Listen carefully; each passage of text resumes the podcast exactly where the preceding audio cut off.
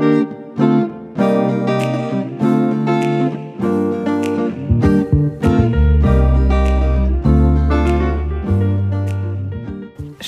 Dass du zu einer neuen Folge des Denkraums eingeschaltet hast. Das ist ganz wunderbar. Wunderbar deshalb, weil ich einen ganz besonderen Gast heute habe. Der befasst sich auf besondere Weise mit der deutschen Sprache und mit Dialekten.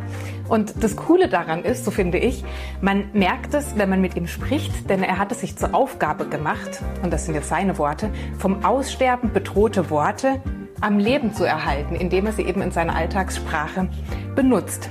Ja, und als jemand, der Sprachen mag, genieße ich das sehr. Und als jemand, der Menschen mag, bewundere ich das sehr. Denn Deutsch ist weder seine Muttersprache, noch ist Deutschland seine Heimat.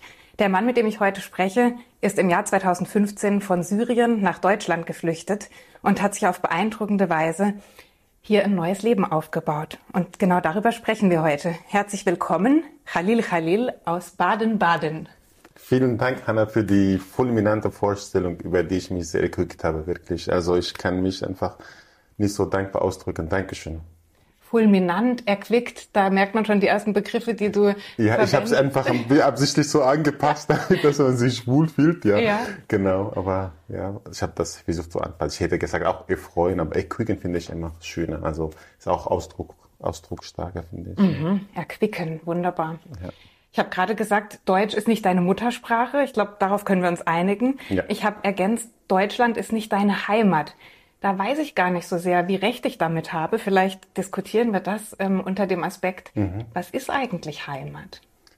Also mit der Frage Heimat habe ich mich schon lange beschäftigt, weil die Frage hat mich so beschäftigt in dem Sinne, was ist Heimat und wie viel Heimat man haben kann.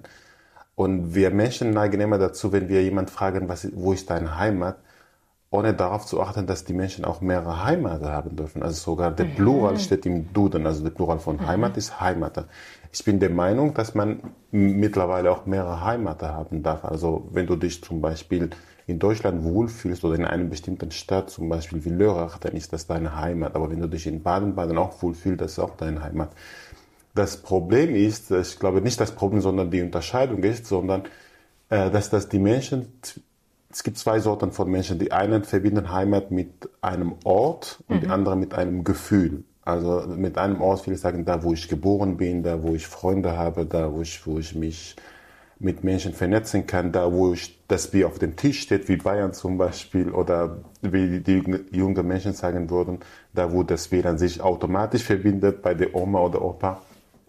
Aber ich glaube, Heimat für mich und für viele Menschen ist auch eine Frage des Gefühls. Also mhm. da, wo ich mich pudelwohl fühle, da ich einfach einen Zugang zu den Menschen habe, die ich sehr mag und liebe. Und wenn ich dieses, dieses Gefühle oder dieses Wohlfühlen empfinde, dann habe ich auch eine Heimat da gefunden, in der Tat. Ja. Was sind das für dich für Orte, an denen du dich pudelwohl fühlst oder vielleicht Menschen, mit denen du da zusammen bist? In der Tat zum Beispiel Baden-Baden, also mhm. wo ich gerade wohne, das ist so eine Art wie meine zweite Heimat, sage ich mal.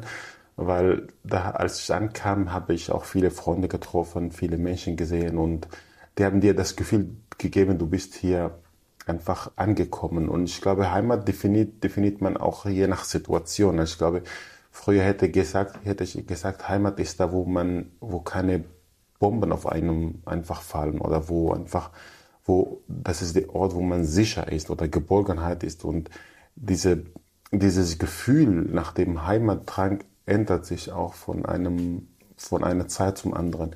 Aber die Römer sogar früher haben gesagt auch obi bene ibi patria, also das, das bedeutet irgendwie, Heimat ist da, wo man sich pudelwohl fühlt und das haben sie auch erkannt, tatsächlich, das ist so eine Art des Gefühls, eine, eine Frage des Gefühls. Mhm. Es ist schön zu hören, dass du hier so ähm, wohlwollend empfangen wurdest und dass du das Gefühl hattest, dass du angekommen bist, jetzt speziell hier in Baden-Baden. War das immer so auf deiner Reise dann auch hierher, dass dich Menschen willkommen geheißen haben und dass du dieses gute Gefühl hattest, sozusagen auch in der Ferne? Also bei mir persönlich war tatsächlich von Anfang an so. Also ich, ich habe auch Freunde, die haben ganz andere Erfahrungen mhm. gemacht. Mhm. Ich glaube, das ist auch manchmal von dem Faktor abhängig, weil letztendlich, wenn du zu einem Land kommst, ist erstmal die Frage, was steht einfach vor, was man muss man machen, um anzukommen. Also In Deutschland muss man zum Beispiel erstmal wissen, wie man einen Platz reserviert mit Handtuch. Nein, mhm. das meine ich nicht. Und dass man weiße Socken einfach äh, mit äh, Sandalen anzieht im Sommer.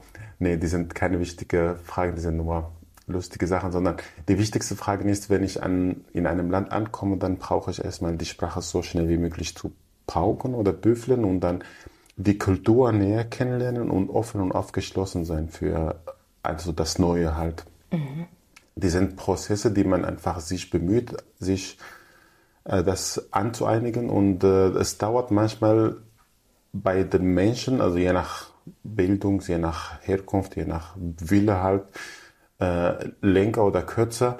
Und daher, ich glaube, wenn du zu einem Ort kommst, die du nicht kennst, erstmal ist die Frage, wie kann ich mit Menschen kommunizieren? Kommunik Kommunikation, Kommunik Kommunikation, nee, kommunizieren. Ja genau, Kommunikation halten irgendwie. Mhm, mhm, und, ähm, und da merkt man in der Tat, die erste, der erste Schlüssel ist die, die Sprache. Und mhm. die Sprache ist daher wichtig, weil es schafft eine Art Kommunikation, schafft äh, eine Art äh, Verbindung mhm. und du kannst auch Menschen näher kennenlernen. Also Goethe hat auch gemeint, wir lernen die Menschen nicht kennen, wenn sie zu uns kommen. Wir müssen auf sie zugehen, auf ihnen zugehen, um zu erfahren, wie es mit ihnen steht.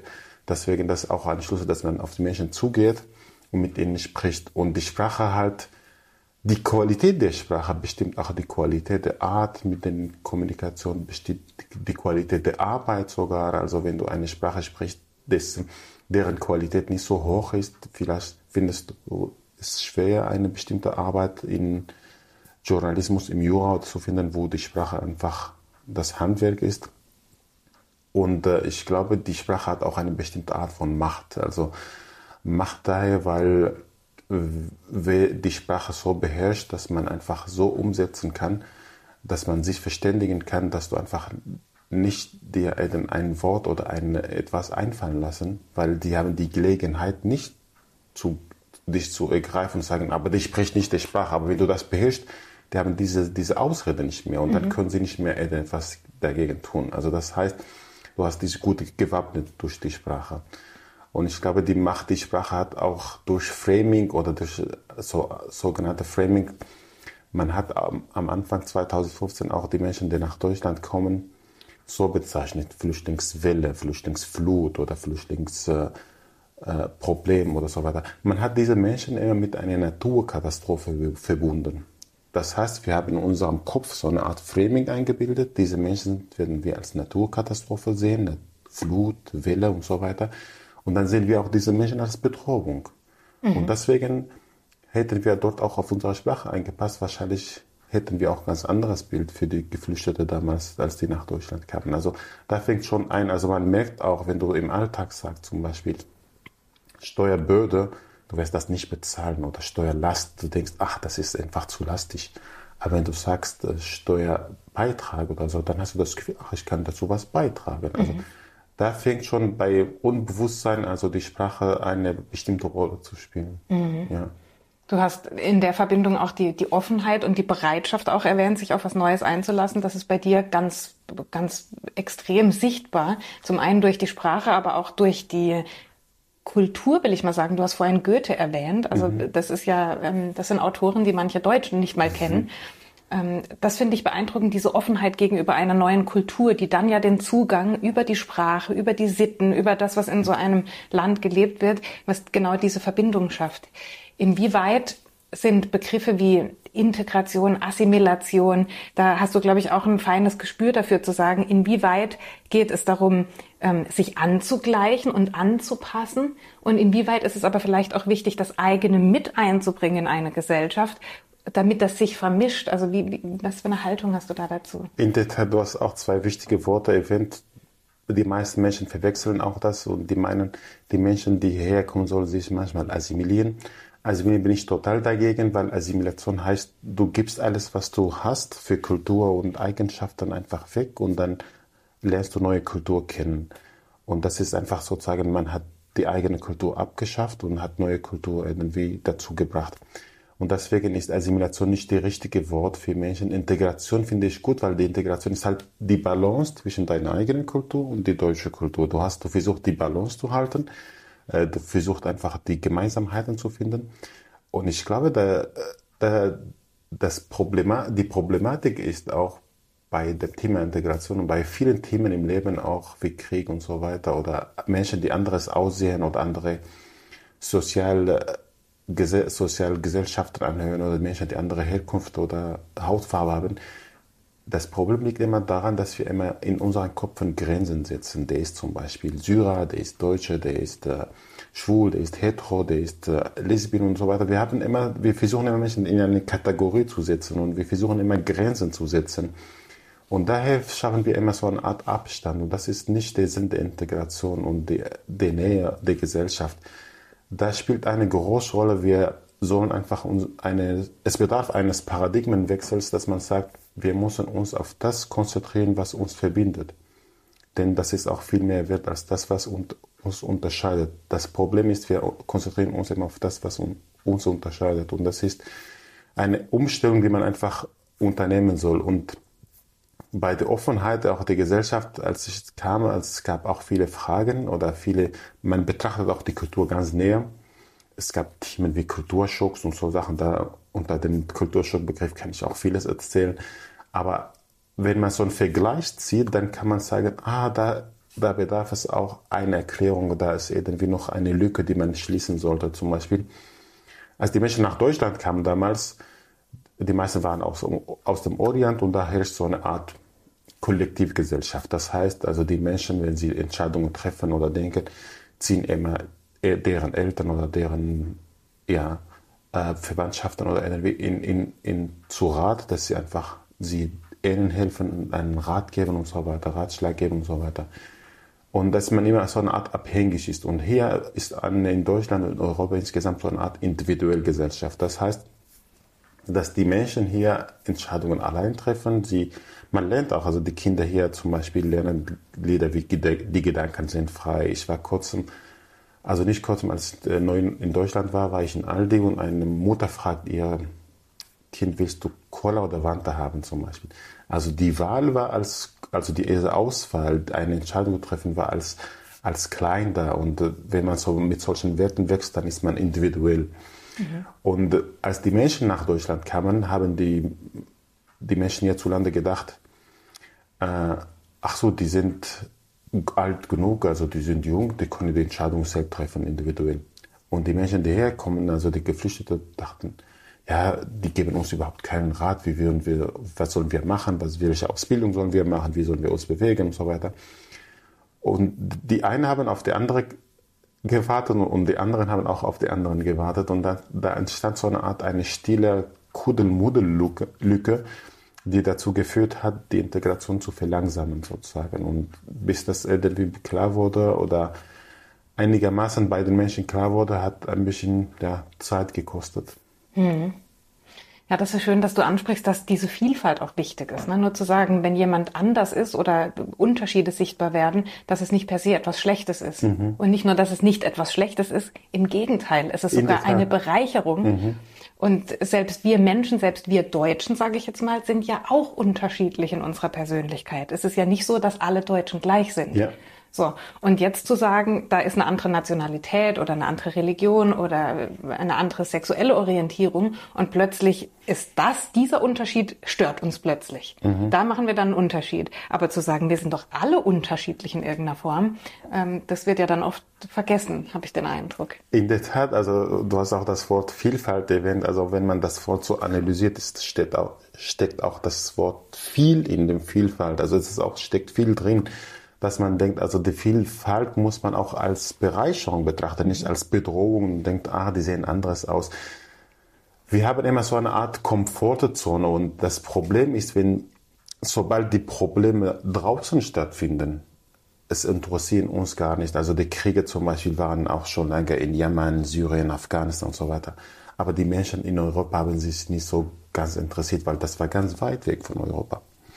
Aber auf einmal findet der Krieg in Ukraine statt und sind, dann sagen sie mir, ah, der Krieg ist auf einmal da. Nein, der Krieg war schon lange da, aber das war weit weg, dass es euch nicht interessiert hat. Sobald ist man nicht betroffen, also mittelbar oder unmittelbar von dem Ding, von dem Krieg, dann ist man, hat man das Gefühl, das interessiert mich nicht. Also dieses Desinteresse an Sachen, die ein bisschen weit weg sind oder die sind ganz unterschiedlich, zu zeigen, erzeugt eine Art auch, finde ich, Intoleranz oder Ignoranz, kann man sagen, weil äh, man muss auch tolerant gegenüber sein, weil ich glaube, viele Sachen müssen wir auch mit Humor einfach nehmen, weil Humor ist auch so ein Schlüssel, der uns tatsächlich verbindet. Und Humor unterscheidet auch nicht zwischen den Menschen. Er nimmt alle Menschen mit seinen Ecken und Kanten, er akzeptiert wirklich alle Menschen. Und das Ziel dabei ist bei Humor, dass man miteinander lacht, nicht übereinander lacht. Und äh, das ist immer das Problem. Wir lachen über die anderen, wir reden über die anderen, statt mit ihnen zu reden. Und das ist der feine Unterschied, was man auch zum Beispiel bei Thema Integration oder vielen Themen machen soll, dass man mit den Menschen, die betroffen sind, redet, nicht über sie halt. Und mhm. Da ist Bedarf noch, ist es noch Luft nach oben, vor allem wenn ich auch manche Talkshows in den Fernsehen oder manche Podiumdiskussionen und so weiter, denke ich, ja, ist es schön gestaltet, aber da hätte man vielleicht mehr Menschen, die betroffen sind, die dazu zu dem Tier Besseres zeigen können, einladen sollen. Und mhm. das hätte ein bisschen mehr Klarheit geschafft. Aber da ist noch die Denkart, also dieses Denkmuster, man sucht immer die Bequemlichkeit beim Organisieren. Also das kenne ich, da kann, da kennt man eine mhm. Sprache, ich muss nicht mich verständigen, worum es geht und so weiter. Man ist immer in dieser Komfortzone, will sich nicht bemühen, was anderes zu machen. Und gerade ist eine Art Ignoranz, beziehungsweise, dass man sagt, ja, ich bin Ignoranz, dass ich mich nicht bemühen soll, diese Podiumdiskussion vielfältiger zu machen. Und wenn man betrachtet auch, die Vielfalt begleitet uns in jedem Bereich, ob das auf der Arbeit ist, in der Nachbarschaft ist oder im, im Zug ist und so weiter. Das ist nicht, so eine Sache, die man sagt, das brauche ich nur. Das, das ist ein, ein Teil der Realität. Die Geschichte der Menschheit besteht aus Migration, wenn man so betrachtet. Und das muss man einfach wissen, verinnerlichen und wertschätzen. Mhm. Ich finde es schön, dass du persönlich dich ja auch darum bemühst, dass es vielfältiger wird und dass du eben auch mit deinen Fernsehauftritten, habe ich jetzt das ein oder andere Mal gesehen, sowohl auf Social Media als eben auch im Fernsehen, dass du da versuchst, einen Beitrag zu leisten. Nimm uns mal mit in deine berufliche Entwicklung. Du bist aus Syrien gekommen und warst dort fertig ausgebildet. Ja, in der Tat, das war auch so eine lustige berufliche Laufbahn in der Tat. Also ich war dort, ich habe Jura studiert, absolviert zu Ende geführt und dann hatte ich Lust, Master zu studieren. Und das war auch schwierig, den Platz zu bekommen, aber irgendwie durch Bemühungen und Wille habe ich einen Platz ergattert und ich habe mit Master erst das erste Jahr studiert und dann kam der Krieg und dann wurde immer schwer, einfach das zu Ende zu führen und irgendwie habe ich einfach den, diesen Traum, Master zu studieren, noch einfach mich zu promovieren, weiterzuentwickeln ist gestorben, also, aber man war damals mit anderen Sachen beschäftigt. Im Krieg ist auch Studium wichtig, aber du ringst immer ums Überleben, nicht um Studien. Und deswegen habe ich das auf Eis gelegt. Und als ich nach Deutschland kam, 2015, hatte ich vor, das vorzuführen. Da waren auch zwei Hindernisse. Das eine ist, äh, also, dass das, die Deutschsprache ist, also die Jura ist auch letztendlich Jonglieren mit der Sprache und die Deutschsprache ist schwierig ist, in ein, zwei Jahren zu beherrschen, dass du als Jurist die, den Beruf ausübst. Und die zweite Schwierigkeit war halt, dass das, äh, die Gesetze hier unterschiedlich waren. Mhm. Und äh, dann musste man neue Gesetze sich aneinigen oder die Unterschiede lernen und so weiter. Und die haben mich ein bisschen enttäuscht, vor allem ich war am Anfang da und man will einfach, wenn, weißt du, wenn man in einem Land ist, will man einfach erstmal sich verständigen, Neues, was Neues probieren, was machen. Und wenn du weißt, du musst immer warten, bis deine Sprache verbessert, weil ja, Deutsch lernen ist auch eine lebenslange Aufgabe. Mhm. Und äh, dann habe ich gedacht, was soll ich machen? Diese Zeit einfach zu warten und bis meine Sprache sich verbessert, ist auch ja keine, keine pfiffige Idee sozusagen. Und dann habe ich mir habe ich mich entschieden sozusagen eine etwas mit Medien zu machen, so wie die meisten Jugend mhm. heute.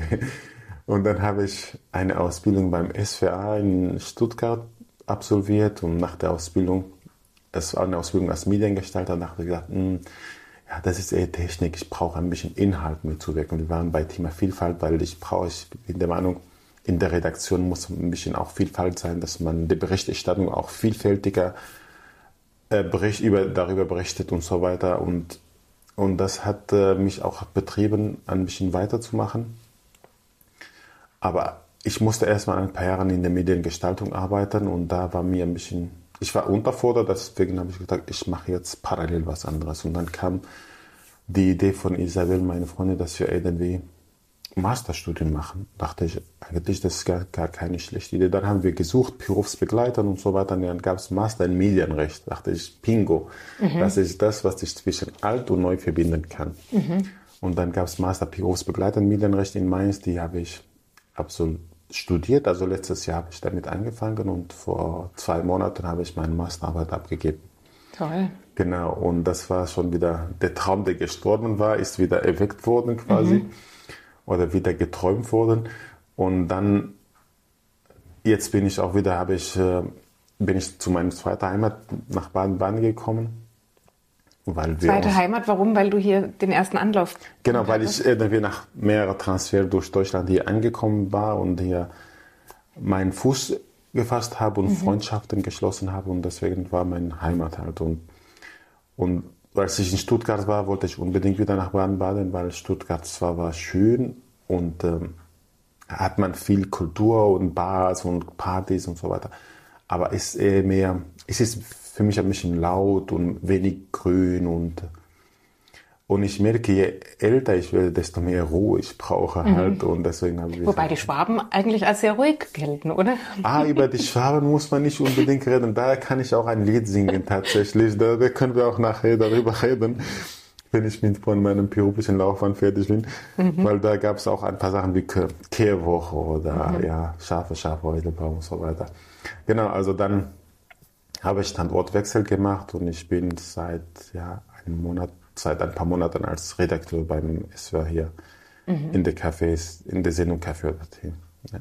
Toll. Ja. Und das Schwäbische und das Badische, das sind so die beiden Dialekte, mit denen du auch so ein bisschen jonglierst. Ne? Genau. Die hast du eben aufgrund der Wohnorte. Ne? Stuttgart, Baden-Baden genau. hast du das kennengelernt. In der Tat, also, also das war auch, damals war lustig. Also ich war in Baden-Baden, man war ich habe die, die Sprachschule besucht, Internetvideos im Internet gesehen und so weiter, habe ich gedacht, ich beherrsche alles Konjunktiv 1, Konjunktiv 2. Ich habe sogar mit wegen Genitiv verwendet. Ich habe gesagt, wegen des Regens. Es, war, es hat ein bisschen so manchmal arrogant angehört, aber das war richtig. Ich habe alles Grammatik mhm. umgesetzt. Und auf einmal steht du auf die Straße und du hörst ganz andere Betonung, ganz andere Aussprache, denkst du, hä? Ist das, was ich gelernt habe, falsch? habe ich in der Schule lernt man irgendwie was Falsches, bis mir bewusst war, dass es so eine Art Dialekt badisch und und dann und da, da, da habe ich gedacht, die kann man ausblenden. Wahrscheinlich nicht so, sind es nicht so viele Menschen, die das reden, vielleicht ein oder zwei. Aber es hat mich immer begleitet, dass das das ST immer wird Tschech gesprochen, Donnerstag war ich und äh, das N wird am Ende des Wortes verschluckt. Das kann man nicht machen. Schaffe, gehe und so weiter.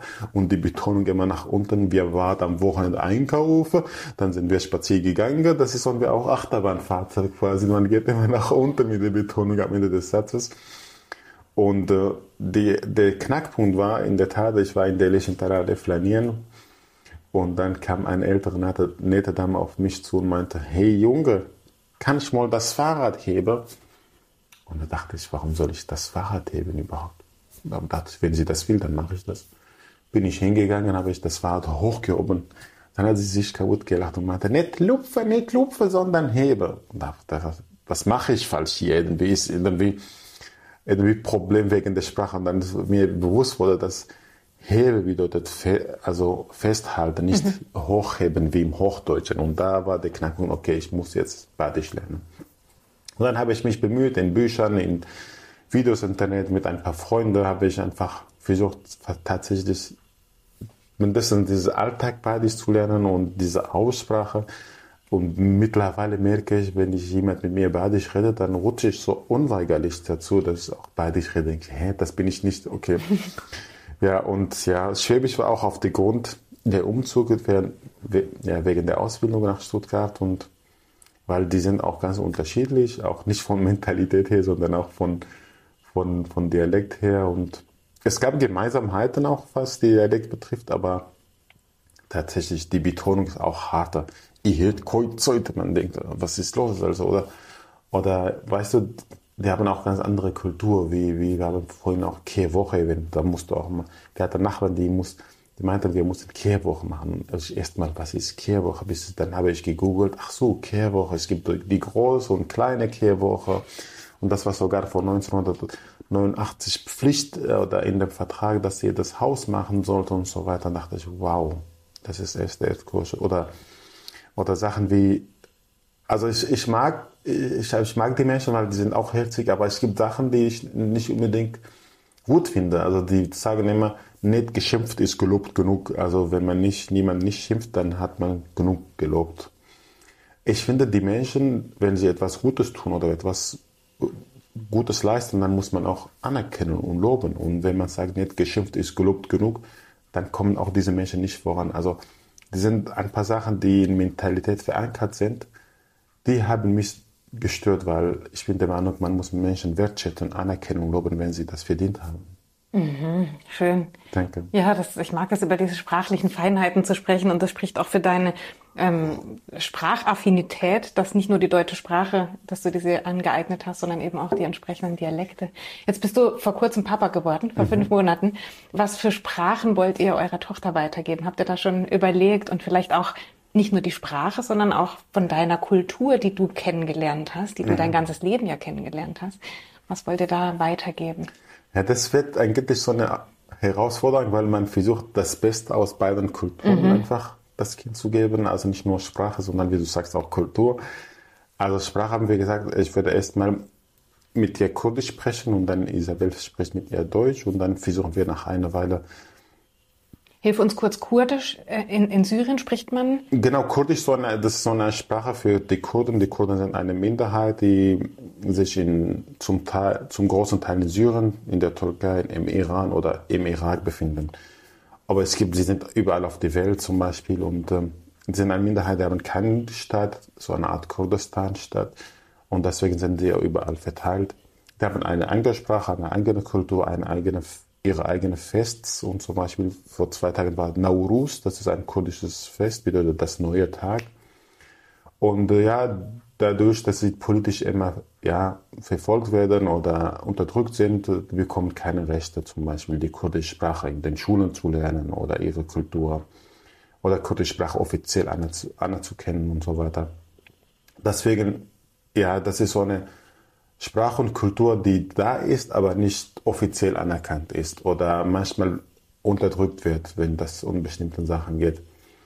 Und daher, ja, also die kurdische Sprache ist meine Muttersprache quasi und dann dadurch, dass die Sprache so unterdrückt war, musste ich halt auf Arabisch die Schule besuchen, mhm. da die Uni absolvieren und, und der Vorteil ist, ich bin mit zwei Sprachen aufgewachsen und die sind total unterschiedlich. Also arabische Sprache man spricht von, man schreibt von rechts nach links, kurdische Sprache sind lateinische Buchstaben wie, wie Deutsch ah, ja. oder Türkisch, genau. Die Aussprache ist auch ähnlich, aber von Wörtern oder Wortschatz hier sind total unterschiedlich. Und da habe ich gesagt, Kurdisch erstmal eher beibringen, weil Kurdisch zu lernen ist schwieriger als Arabisch zu lernen. Und dann habe ich gesagt, nach einer Weile kann man überlegen, ob man Arabisch beibringt mit Hilfe von externen Kursen. Und ja, in der Schule werden sie wahrscheinlich auch Englisch oder lernen und so weiter. Mhm. Aber ich finde, die sollte auch, wir werden versuchen, vielleicht auch ein bisschen Türkisch beizubringen, weil ich finde wichtig, dass man mehrere Sprachen spricht, wenn man die in der Lage ist, weil es ist so, wenn du eine Sprache sprichst, der Gegenüber versteht das, dann schaffst du Verständnis. Aber wenn du eine Sprache sprichst, die Sprache des Gegenübers, dann gewinnst du sein Herz sozusagen. Und das ist so eine Art in der Kommunikation sehr wichtig, dass du auch versuchst, auch die Sprache der Gegenüber auch zu beherrschen. Und Sprachen auch, egal was man macht in der Zukunft, ist auch so ein wichtiger Know-how, das man überall braucht, finde ich. Mhm. Dialekte haben wir gesagt, ja, Badisch werde ich sowieso lernen, muss mhm. man auch ein bisschen babbeln können, weißt mhm. Und äh, ihre äh, Großmutter meinte, sie, ihre Oma meinte, sie bringt ihr Alemannisch bei. Sie hat so ein paar Bücher, auch alemannische Lieder. Da dachte ich, okay, das wird schon, das, das Kind wird sich schon überfordert fühlen wahrscheinlich. Aber ja, wir werden auch versuchen, was einfach, man hat manchmal etwas vor und versucht und was da rauskommt, mhm. wissen wir noch nicht, aber man hofft das Beste quasi. Vielleicht auch ein bisschen experimentieren, einfach und Eben. ausprobieren, was ja. das Kind auch annehmen möchte. Mhm. Du hast was Schönes gesagt, das Gute aus den unterschiedlichen Kulturen möchtest du weitergeben. Das äh, fand ich jetzt spannend. Was, was sind für dich genau diese kulturellen Bestandteile, die du vielleicht auch der nächsten Generation deiner Tochter weitergeben möchtest? Werte oder vielleicht auch einfach mhm. Sitten oder etwas einfach, was dich verbindet mit dieser Kultur? Ja, ich, ich finde, also dadurch, dass ich beide Kultur gut kenne und manchmal vergleiche sogar, ich finde, es gibt Dinge, die in deutscher Kultur sehr wichtig sind, zum Beispiel Pünktlichkeit. Ich finde, es so ein Wert, den man weitergeben kann. Aber was ich von dem kurdischen Kultur geben konnte oder orientalischen Kultur, ist ein bisschen Spontanität. Also mhm in Deutschland ist, weißt du, so alles durchgetagt. Man sagt, wir treffen uns am 29.04. um 19 Uhr trinke ich Kartoffelsalat mit. Und dann auf einmal ist alles durchgetagt und alles durchgeplant. Man kann, ich kann das verstehen, dass alle so ticken.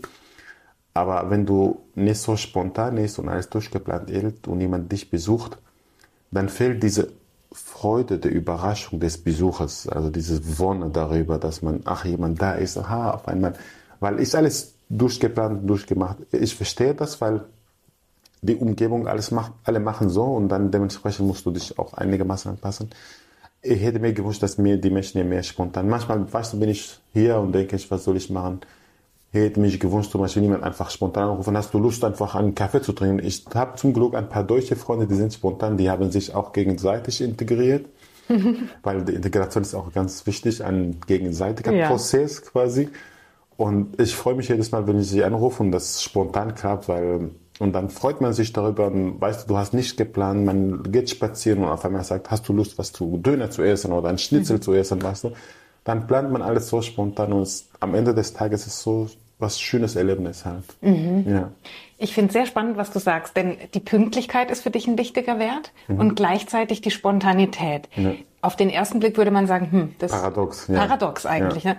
Jetzt spreche ich als jemand, der einen griechischen Mann hat, mhm. ja, der absolut spontan ist und äh, von Moment zu Moment entscheidet sozusagen, was er tun möchte, was ich sehr schätze als Qualität, so wie du es auch gerade beschrieben hast. Und gleichzeitig kann man, und ich glaube, das darf man einfach auch so sagen, dass das kombinierbar ist, ist es auch möglich, dass man eben pünktlich ist, dass man zuverlässig ist, dass man sich auf Menschen verlassen kann, dass wenn sie sagen, ich bin um eine bestimmte Uhrzeit da, dass ich dann eben auch da bin. Genau. Und das ist vielleicht das, das Schöne, dieses, das Gute aus, aus den Kulturen. Mhm. Zu verknüpfen zu etwas in, Neuem dann auch. In der Tat, also Spontanität meinte ich auch in, nicht nur beim Treffen, sondern überall im Leben, wie du sagst, bei, bei, wenn du Menschen triffst oder irgendwo geht. Aber Pünktlichkeit deren Reis besteht darin, dass du sagst, wenn ich mich mit jemandem einen wichtigen Termin habe und mich mit ihm treffe, dann weiß ich, der wartet auf mich. Und wenn ich eine halbe Stunde später komme, dann habe ich seine Zeit respektlos behandelt. Und diese Respektlosigkeit gegenüber der anderen, dadurch, dass man nicht pünktlich ist, finde ich mhm. nicht gut. Aber es ist, das ist so alles geplant, dieses, dieses Pünktlichkeit. Mhm. Aber beim Spontanität, du erwartest auch nicht, dass der andere in diesem spontanen Treffen pünktlich ist. Mhm, mh. Ich glaube, die sind, äh, ja, wie du sagst, die Kombi aus beiden, aber auch kann man auch sagen, die sind zwei Ebenen auch von, vom, vom, vom Wiedersehen und vom Treffen, je nachdem, ob das etwas Behördliches ist oder mhm. etwas halt was Wichtiges ist oder einfach was Smalltalk ist, weißt mhm. du? Und, und man neigt dazu überall in Deutschland, dass man immer in, der, in der, diese ernsthafte Pünktlichkeit äh, rutschen kann und diese Spontanität verliert. Auch in Weihnachten, also muss alles durchgetankt werden und so weiter. Das ist so viel Stress. Weihnachten ist dafür da, einfach Spaß zu haben, nicht Stress zu machen. Dem, demnächst ist auch Ostern. Mhm. Ja, das wird auch so stressig sein. Ja. Das heißt Spontanität. Was, was bringst du noch mit von dir, was du unbedingt weitergeben möchtest? Ja, also dass das diese Hilfsbereitschaft, also mhm. es war auch für, also normalerweise, wenn jemand mich anruft, also wenn ich frei habe, jemand mich anruft, hey, hast du Zeit, mich einfach beim Garten zu helfen oder wir müssen einfach was umbauen oder transportieren. Das, das genieße ich einfach, den Menschen zu helfen, weil diese Hilfsbereitschaft muss einfach da sein. Aber dadurch auch, dass man durchgetakt ist, infolgedessen ist man auch nicht so bereit, immer Hilfe zu leisten, also nicht hilfsbereit ist immer. Mhm. Weißt du, und da, dadurch ist auch dieser Wert wird benachteiligt, obwohl die Menschen helfen können, wollen auch, aber ist diese Durchtakt von Terminen und so die Flexibilität geht Flexibilität verloren. geht mhm. verloren und äh, und wie du sagst, du bist nicht mehr flexibel und du kannst einfach und es gibt viele Menschen, die haben am Wochenende, die bekommen Angst, wenn sie nicht geplant sind. Mhm. Denke ich, Leute, Wochenende ist dafür da, einfach manchmal dich zu erholen. Das ist wie Urlaub. Urlaub eigentlich dient der Erholung, nicht der Stress, einfach alles gebucht zu haben. Und wir haben in den letzten Jahren auch durch Social Media, durch Internet und so weiter verlernt, das Nichts zu tun. Also dieses Nichtstun haben wir verlernt. Wir bekommen Angst, wenn wir einfach da sitzen und nichts machen. Also wir greifen sofort auf unsere Handy oder schalten Netflix oder schauen wir auf AD-Mediathek. Wir müssen uns immer beschäftigen, sonst bekommen wir eine Art und dieses, dieses Nichtstun, der einfach sehr wichtig ist, runterzukommen und deine Gedanken auszusortieren, haben wir leider durch Social Media und durch Digitalisierung und durch Informationsflut in den letzten Jahren einfach verlernt. Und das ist einfach, das, das führt immer dazu, in den, in den beruflichen Leben zum Beispiel mehr Burnout-Fälle zu geben, mhm. in, dem, in den Familien mehr Streit zu geben, weil, oder du merkst auch, wenn du ein Kind hast, das Kind, obwohl versteht, obwohl er nicht so viel versteht, aber wenn er dich anschaut und ihn anschaust, dann lacht er. Aber wenn du auf dem Handy bist, lacht er nicht. Und dann fühlt er sich benachlässigt sogar. Mhm. Und das ist auch ein Kind, der eigentlich wieder die Sprache beherrscht, noch eher ein Wort sprechen kann. Und mhm. da fängt schon an, man denkt, man muss mehr Zeit für sich nehmen und einfach runterkommen. Früher warst du einfach spazieren gehen, hast du kein Handy dabei, irgendetwas. Hättest du maximal so ein Walkman gehabt oder so. Und dann hast du einfach deine Gedanken aussortiert und dann kamst du runter und dann warst du besser gelaunt. Mhm. Dann hat, das hat auch äh, eine, eine bestimmte Wert auf deine Kommunikation gelegt, auf deine Umgebung mit den Menschen, auf deine Laune. Das hat alles miteinander gewirkt. Ja, wir glauben so oft, dass wir was verpassen oder dass wir nicht produktiv genug sind, wenn wir einfach mal nichts tun und abschalten ja. und uns so ein bisschen distanzieren, auch sowohl von der, von den sozialen Medien, von der digitalen Welt, als auch von allem anderen, mit was man sich befassen kann. Ja. ja. Hm. Was hat sich denn für dich jetzt, wo du Papa bist, was hat sich in deinem Leben verändert? Was ist so die größte Veränderung für dich? Und hat es dem entsprochen, was du vielleicht vorher dir erwartet hast auch? Tatsächlich mit deinem Kind ändert sich auch diese Lebensumstellung. Also früher war es dir halt wichtig, halt, dass du zum Beispiel Karriere machen musst, dass du irgendwie äh, bessere Wohnung hast, dass irgendwie und auf einmal der Fokus liegt alles auf das Kind. Also du, ist dir wichtig, dass, dass das dem Kind gut geht. Wenn es das, dem Kind gut geht, dann fühlst du dich wohler. Ist, du kannst, du hast das Gefühl, du kannst alles opfern für das Kind. Also wenn du sagst, ich bewerbe mich so in eine Stelle und nicht klappt, ist mir egal. Ich mache demnächst, ich arbeite irgendetwas. Hauptsache, dass es dem Kind gut geht. Mhm. Der Fokus liegt auf das Kind. Und das Kind ist so eine Art auch, so eine Art Mischung aus aus mir und meine Partnerin und dann auf einmal siehst du da jemanden, der da wohnt mhm. mit uns und ohne Miete zu bezahlen. Nein, und Wunder und denkt, äh, was soll man machen? Und wenn du das betrachtest, wie er wächst und wie er kommuniziert und so weiter, das ändert einfach deine, deine, die Wichtigkeit, die, die Sachen im Leben. Also du legst einfach manchmal Wert auf viele Sachen im Leben, die eigentlich gar nicht mehr wichtig sind aber es wird dir bewusst, wenn das Kind da ist und du weißt, ach so, warum habe ich damals so gemacht? Mhm. Man erkennt das rückblickend, wenn das Kind da ist, wahrscheinlich. Mhm. Ja. Ja, spannend. Ich habe noch eine für mich ziemlich wichtige Frage, die ich dir schon mal gestellt habe, jetzt nochmal äh, vor Kamera sozusagen. Ähm, die Frage, woran glaubst du? Unabhängig von Religionen oder von etwas, von einer Schublade, von einer Kategorie, sondern einfach, woran glaubst du? Ja, bei dem Glauben muss ich immer an diesem Goethe-Zitat denken. Die Botschaft höre ich wohl, alleine mir fehlt der Glaube. Glaube ist, ist so ein wichtiger Wert. Also man verbindet, also früher hat man Glauben mit so einem religiösen Ziel oder religiösen Wert verbunden. Mittlerweile, ich glaube, also wenn du wenn du an etwas glaubst, an Menschen, das ist viel stärker als ein, ein bestimmtes Wert. Also zum Beispiel, du hast eine Aufgabe oder du musst einen, einen Test machen und so weiter. Und wenn dein Partner dir sagt, Hanna, ich glaube an dich, und er meint das ernst und du fühlst das, weißt du, dieses einfach und du denkst, krass, also wenn dies, das gibt mir so viel Kraft, einfach mein Ziel zu erreichen. Und du bemühst dich wirklich einfach.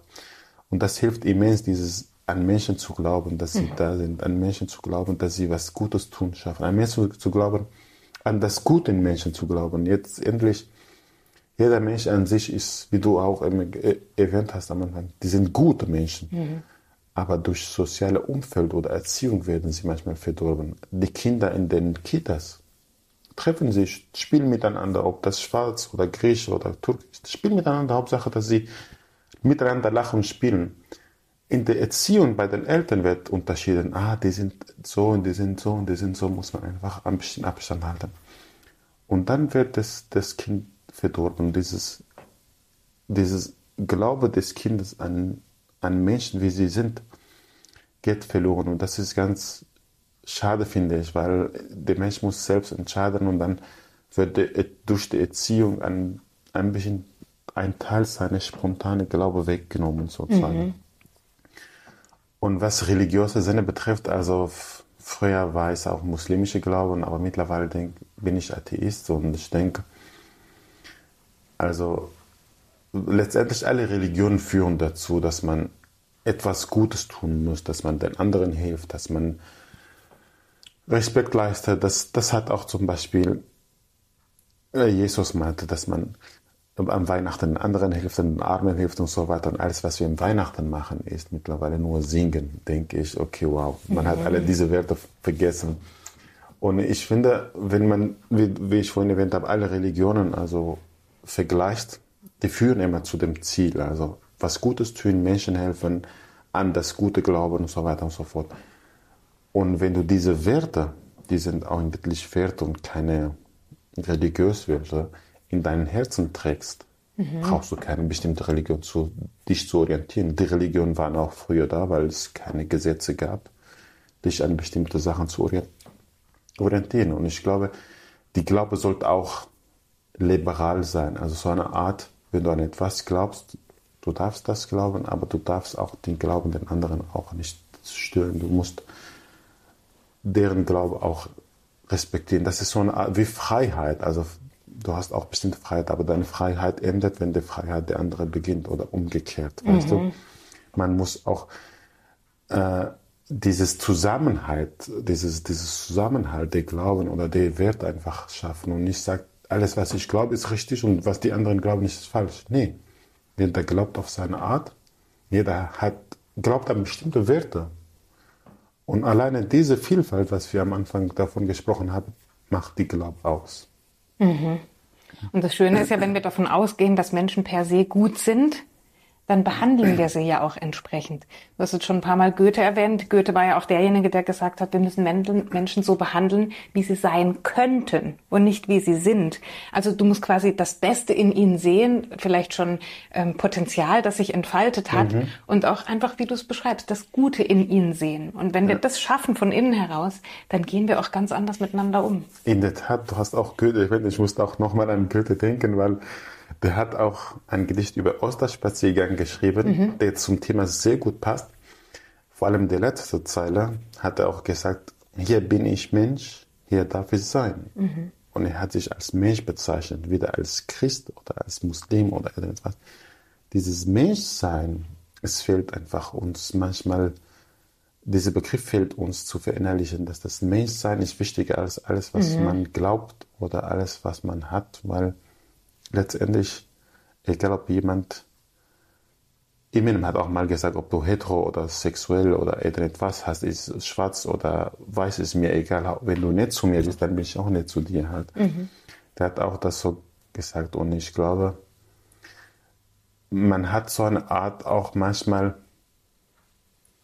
beim Glauben an den anderen, wenn man deren Respe Werte nicht respektiert, rutscht man auch zu dem Rassismus. Also Rassismus muss man auch Vorsicht ausdrücken, weil das ist auch, es kann auch so, es gibt meines Erachtens so eine Art leise ungemeinte, aber auch nicht verständlicher Rassismus. Also ich habe das mit vielen Adjektiven verbunden, weil ich bin gehe immer vorsichtig mit dem Begriff, weil wir manchmal wir orientieren uns bei den Menschen immer an Sachen, die wir, die uns interessieren und ohne Rücksicht darauf zu nehmen. Zum Beispiel, ich bin seit ja, über sieben Jahren in Deutschland und manchmal höre ich immer noch von Menschen, als, die meinen das als Kompliment, du sprichst ja sehr gut Deutsch.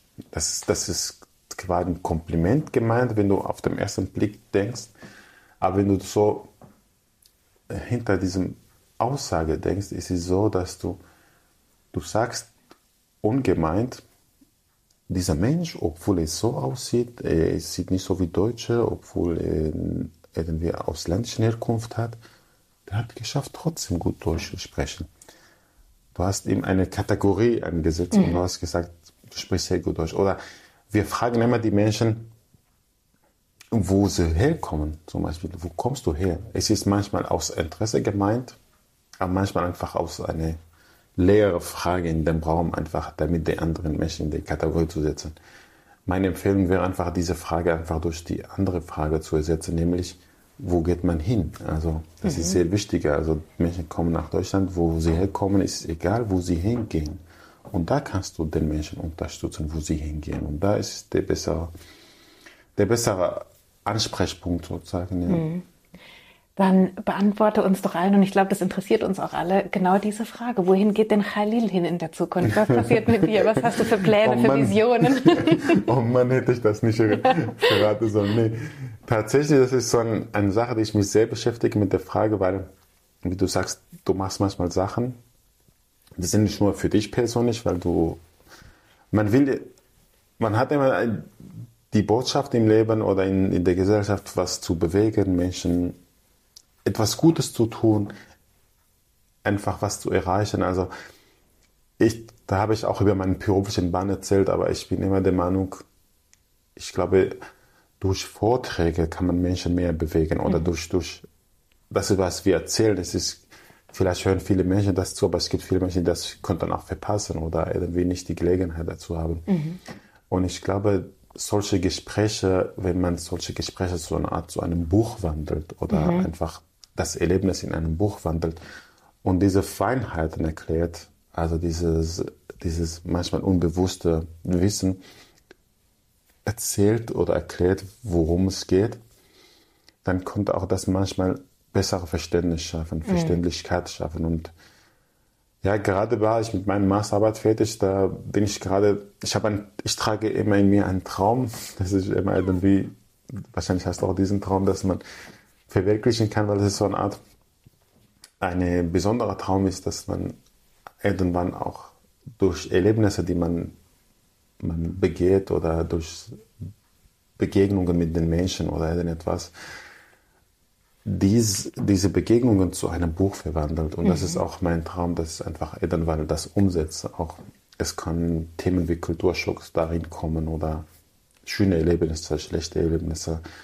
Aufklärungen für manche Fragen, die mich umtrieben haben. Und, und ich finde, wenn ich demnächst sollte ich auch mal irgendwie loslegen mit dem Buch, dass mhm. wir halt wohin es gehen sollte. Mhm, schön. Also Danke. sowohl in Schriftform als auch äh, im gesprochenen genau. Wort. Ich habe dich selbst schon bei Vorträgen erlebt. Dankeschön. Wir sind sogar selbst schon zusammen auf der Bühne gestanden, wobei ja. ich da nicht beurteilen kann, wie gut es war, Khalil. Da hast du Arabisch gesprochen und genau. ich Deutsch. Ich ja. gehe davon aus, dass das genauso sympathisch auch, und inhaltsreich ja. ist. ich auch. War, wie ich dich kennengelernt habe. Ähm, du bist eine große Inspiration für viele Menschen und ich danke dir sehr, dass du das Gespräch mit mir geführt hast. Vielen, Vielen Dank, Dank, Hanna. Ja. Das wirklich, das hat mich sehr gefreut, dass mir auch eine große Freude oder beziehungsweise mit, wie ich mein, mit meinen Worten ausdrücken wollte, das war mir eine große Wonne. Das war es mir auch. Vielen herzlichen Dank. Ich danke dir.